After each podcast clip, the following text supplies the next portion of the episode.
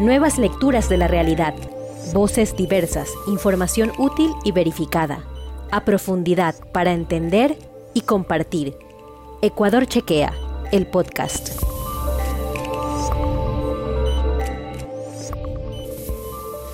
Buenas tardes amigos y amigas, bienvenidos al, programa Ciencias versus COVID de Ecuador Chequea. Hoy trataremos el tema sobre si podemos tener una vacuna antes del 2021, cuál es la situación en el desarrollo de las vacunas. Pues en esta ocasión nos acompaña Enrique Terán, PhD en farmacología, docente e investigador de la Universidad San Francisco de Quito. Bienvenido, doctor, y muchas gracias por haber aceptado participar en este espacio de entrevistas. Muchas gracias, Aliwa. Muy buenas tardes a todos quienes nos escuchan. Un gusto. Bueno, muchos nos hemos preguntado en qué momento tendremos la cura o una vacuna para este virus, ¿no? Se escucha de algunos proyectos que están en busca de, la vacuna, como eh, los países de China, Estados Unidos, Reino Unido, Rusia, ¿no? Que eh, nos dicen que existen ya unos grandes avances, pues la ciencia avanza en busca de una vacuna contra este nuevo coronavirus.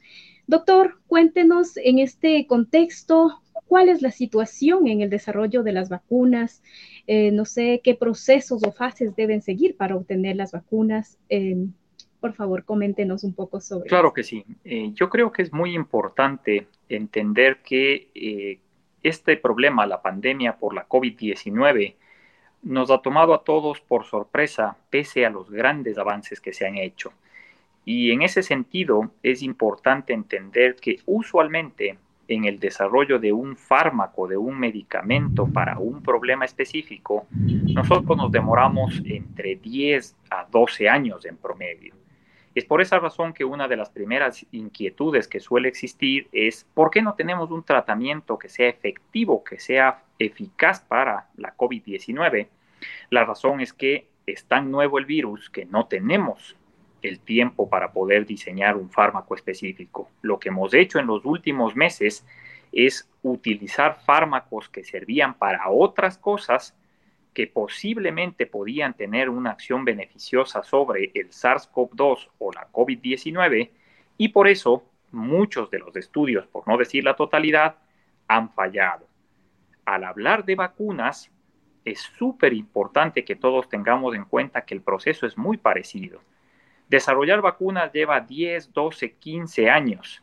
La vacuna que más rápido hemos sido capaces de desarrollar en los últimos años ha tomado cuatro años.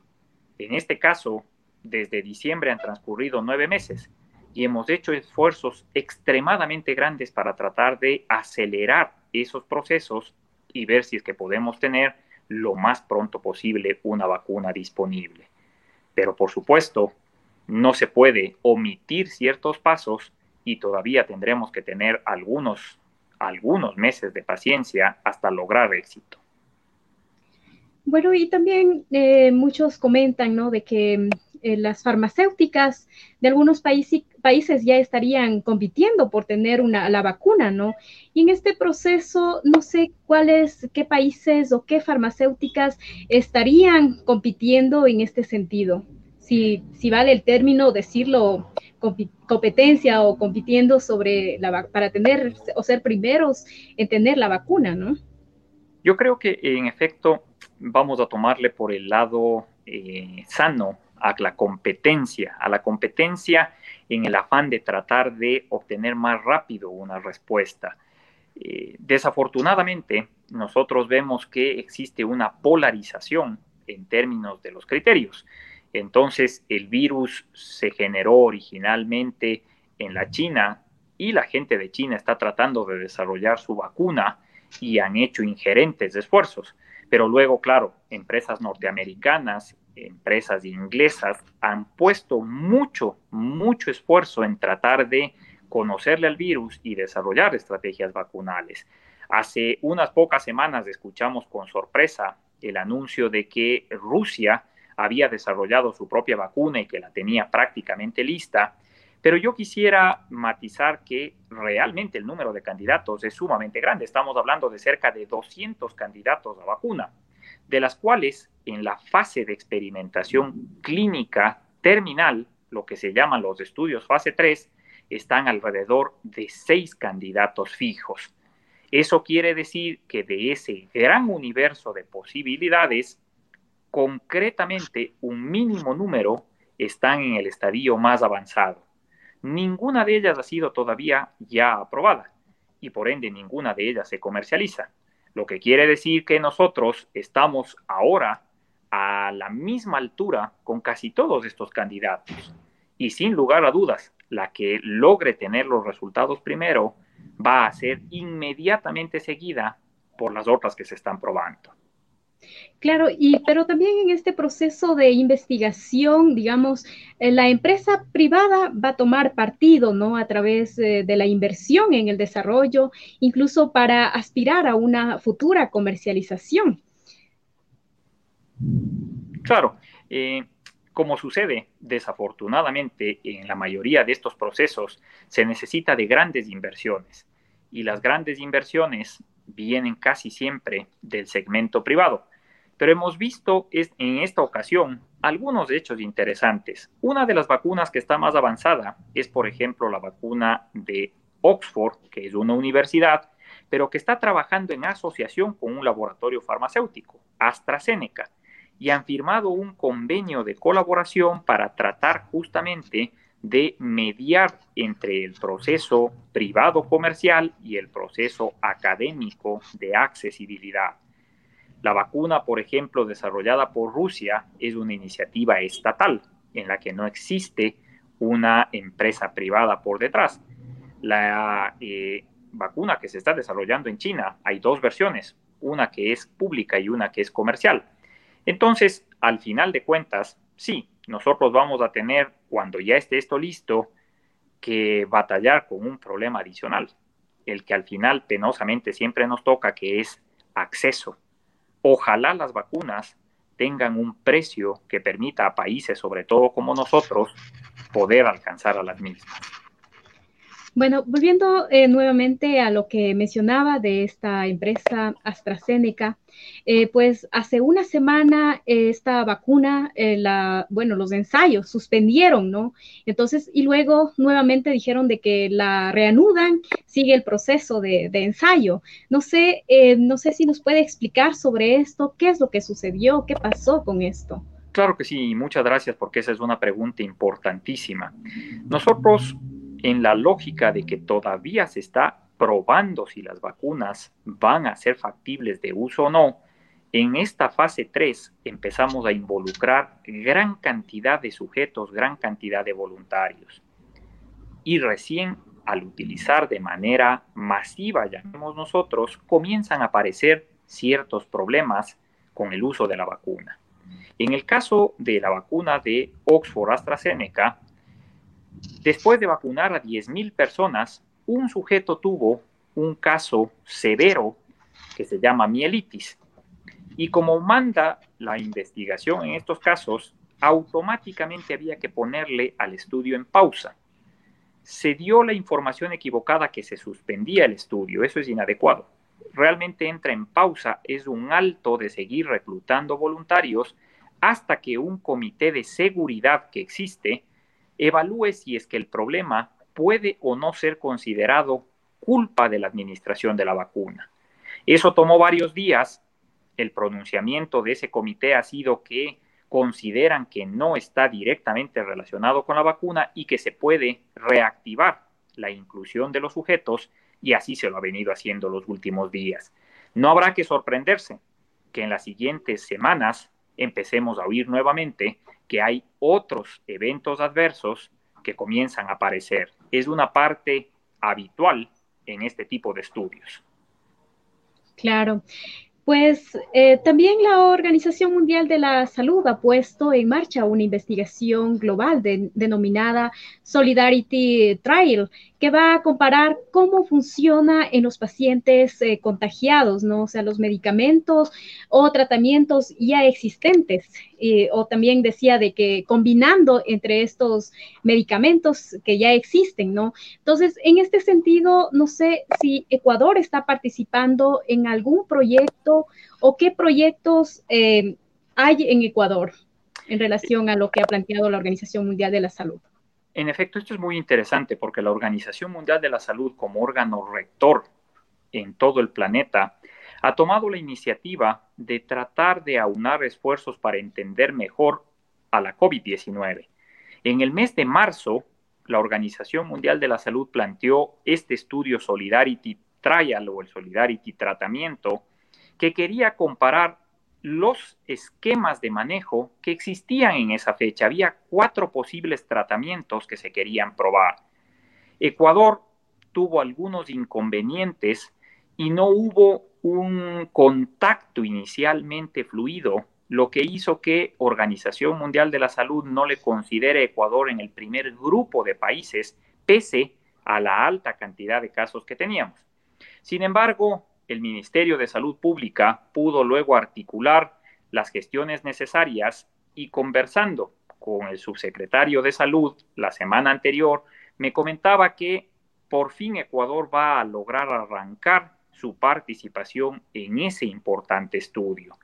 Sin duda alguna, la investigación es uno de los pilares fundamentales en la medicina para la adquisición de conocimiento y vale la pena que el país siga estimulando la participación en este tipo de actividades. Ya, y también la Universidad de San Francisco me parece que también estaba haciendo eh, una prueba, ¿no? Una investigación en relación a la aplicación de, me parece que era CGB para el tratamiento de, la COVID.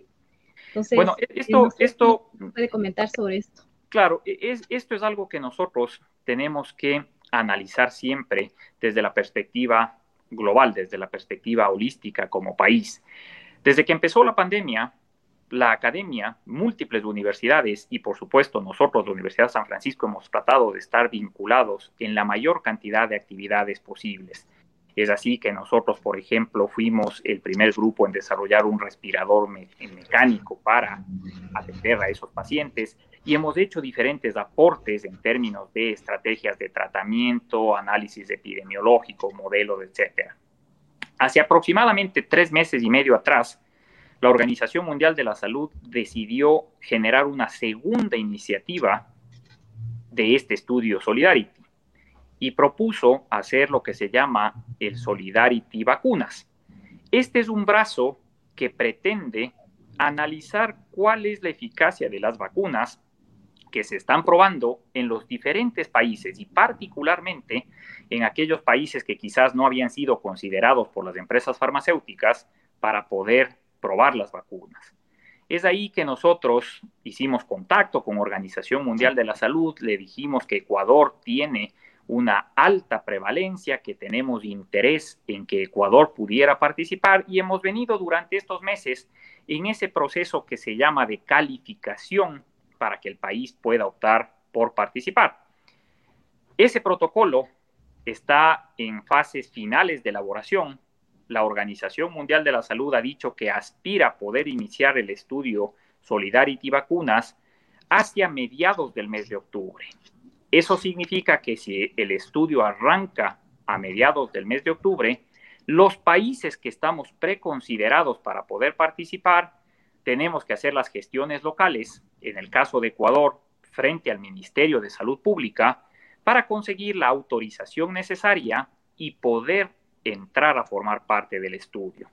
Creo que para Ecuador eso va a ser, sin lugar a dudas, algo muy importante y que nos puede anticipar particularmente en el acceso a probar las vacunas. No significa y eso quiero ser yo enfático, que ya vamos a tener las vacunas disponibles para poder aplicar a toda la población. Se trata de un estudio en el que se va a utilizar un protocolo establecido y va a estar regido por Organización Mundial de la Salud.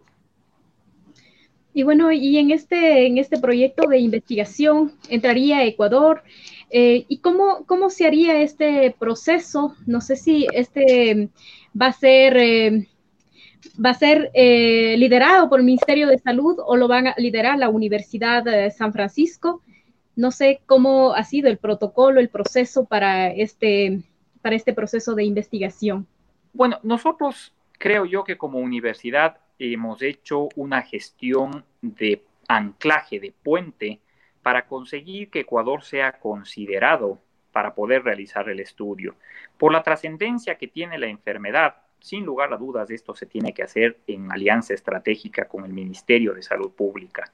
Entonces, hemos tenido algunas conversaciones preliminares, por supuesto, con autoridades del Ministerio de Salud y vemos que existe interés y apertura, lo cual es extremadamente bueno.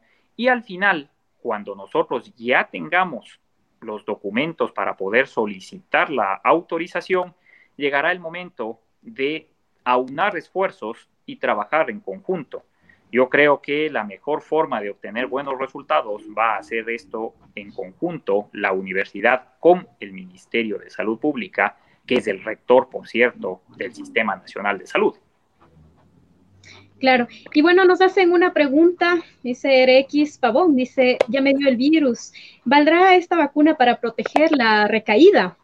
Es un excelente... No sé a quiénes eh, se aplicaría la vacuna de, ensayo que posiblemente podríamos tenerla aquí en Ecuador. Es una excelente pregunta y muchas gracias por topar ese tema, porque no nos olvidemos que se está tratando de todavía un estudio para evaluar las vacunas. Por lo tanto, lo ideal es que se apliquen a aquellas personas que nunca han tenido el virus en su organismo porque caso contrario no vamos a poder saber quién fue el que desarrolló las defensas en el organismo. ¿Fue la vacuna o fue la exposición a la enfermedad? Entonces, uno de los criterios indudablemente que va a tener que aplicarse es que las personas nunca hayan tenido COVID y que no hayan estado expuestos al COVID. Como criterio, por lo tanto, para poder participar, habrá que hacer una prueba de despistaje de la presencia del virus en el organismo. Luego nosotros tenemos que considerar que el estudio va a intentar abordar a la población que se encuentra primariamente en riesgo. ¿Quiénes son los más eh, afectados epidemiológicamente? La población adulta joven, entre los 20 y los 50 años. Si bien quienes tienen más riesgo de complicarse y de morir son las personas de mayor edad, pero la vacuna se prueba inicialmente en el grupo de mayor riesgo de exposición. Y claro, como también es lógico entender, habrá que primero probar la vacuna en las personas que no tienen otras enfermedades concomitantes para que podamos saber la respuesta pura. Son criterios que aplican a cualquier vacuna que se prueba, pero que hacemos énfasis, en este caso es particularmente importante. ¿Y cuándo se empezaría con este ensayo de la vacuna? Eh, vamos nosotros de la mano de lo que dice Organización Mundial de la Salud. Ellos están trabajando intensamente, están trabajando muy, muy intensamente por tratar de tener todo listo para que el estudio arranque, al menos en teoría, a mediados del mes de octubre. Desde que eso suceda, los países vamos a recibir la documentación necesaria para en cada uno de nuestros países pedir las autorizaciones que sean necesarias. Entonces, tan pronto nosotros recibamos esa información, vamos a ir hacia la Agencia de Regulación y Control Sanitario, la ARSA, que es el ente responsable en el país de la aprobación de los estudios, para pedirle que revise esa documentación y que nos diga cómo proceder. Una vez que exista la aprobación por parte del ente, trabajaremos de la mano con el Ministerio de Salud para la implementación en silla del estudio. Claro, esto es muy importante, ¿no? De que Ecuador también participe en este ensayo, pero sin embargo también comentaban de que los países para que puedan acceder a la vacuna, digamos incluso para que se pueda negociar el costo de la vacuna, deberían estar dentro de la estrategia del COVAX. En este caso, no sé si Ecuador ya es parte de, este, de esta estrategia. Eso eh, es un punto álgido, porque sin duda alguna se escucha y se polemiza mucho sobre el potencial acceso a las vacunas. Han salido noticias de prensa que hay países que están queriendo comprar anticipadamente, que están reservando la vacuna, etc.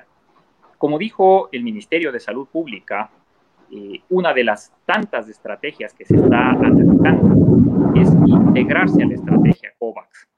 Lo que intenta esa estrategia es hacer un pool de países que hagan el requerimiento y que tengan, por ende, dos grandes ventajas. Por un lado, poder negociar mejores condiciones de compra, mejor precio, y por otro lado, tener abastecimiento suficiente.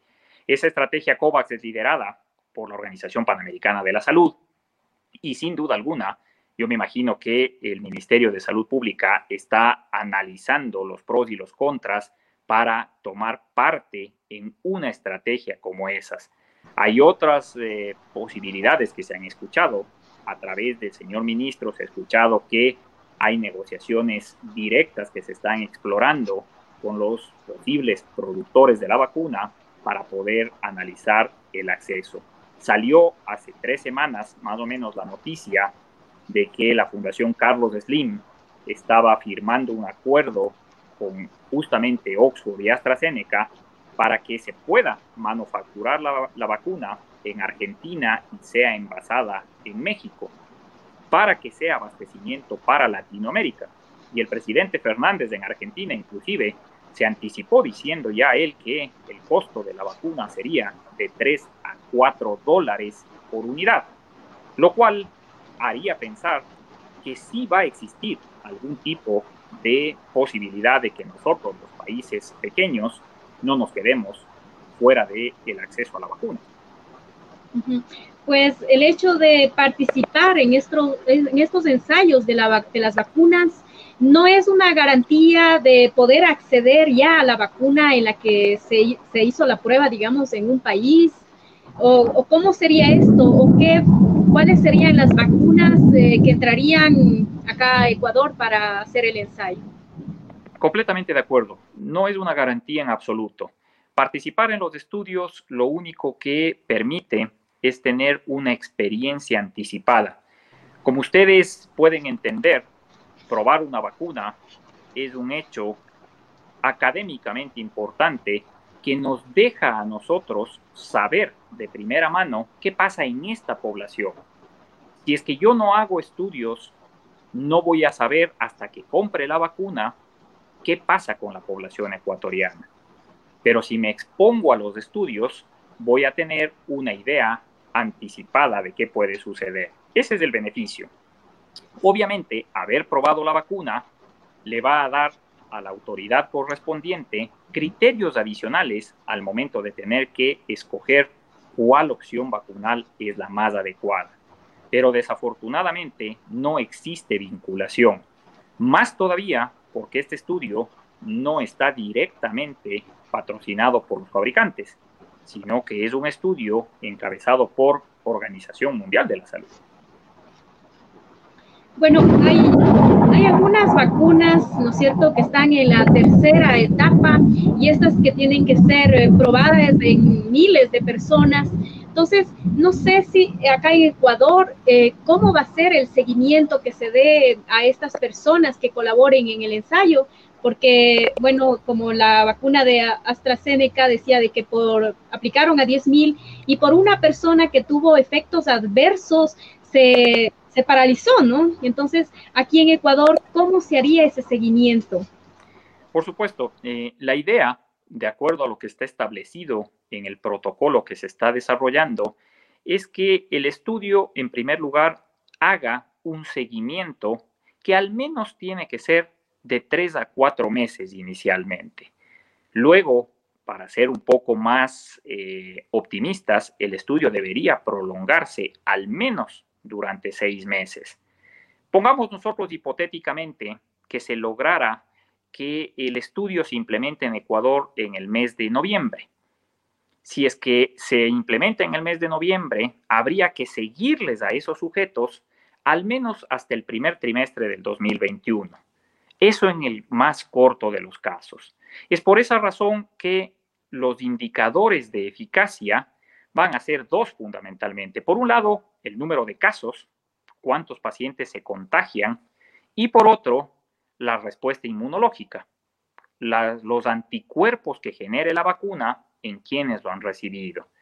Pero todos estos estudios, desafortunadamente, llevan meses. Es por esa razón que eh, sí quisiera yo hacer ahí una acotación de que escuchamos a veces noticias que vienen del extranjero que parecerían preocuparnos, porque parecería que nos estamos quedando rezagados. Se habla de que van a empezar a aplicar la vacuna en noviembre, en diciembre. Eso es matemáticamente imposible, porque los estudios de fase 3 que se están haciendo con todas las vacunas ofrecen tener los estudios más tempranos a finales del 2020. Quiere decir que si esos estudios iniciales salen bien, lo más temprano que podría quizás empezarse a vacunar es en el primer trimestre del 2021. Mucho más realístico es pensar que va a demorarse un tiempo más. Entonces, yo quiero tomar esa oportunidad para enfatizar y decirle a quienes nos escuchan, a quienes nos ven, que hasta que eso se concrete, hasta que tengamos realmente vacuna disponible para aplicar, el autocuidado sigue siendo fundamental. Y no nos cansaremos de insistir que el uso de la mascarilla, el distanciamiento y el lavado de manos son por el momento la mejor autovacuna que tenemos para cada uno de nosotros cuidarnos. No bajemos, por favor, la guardia, no bajemos las protecciones, esperanzados en que la vacuna va a estar disponible pronto. Va a llevar todavía algún tiempo, se están haciendo grandes esfuerzos, pero desafortunadamente todavía tenemos que tener paciencia.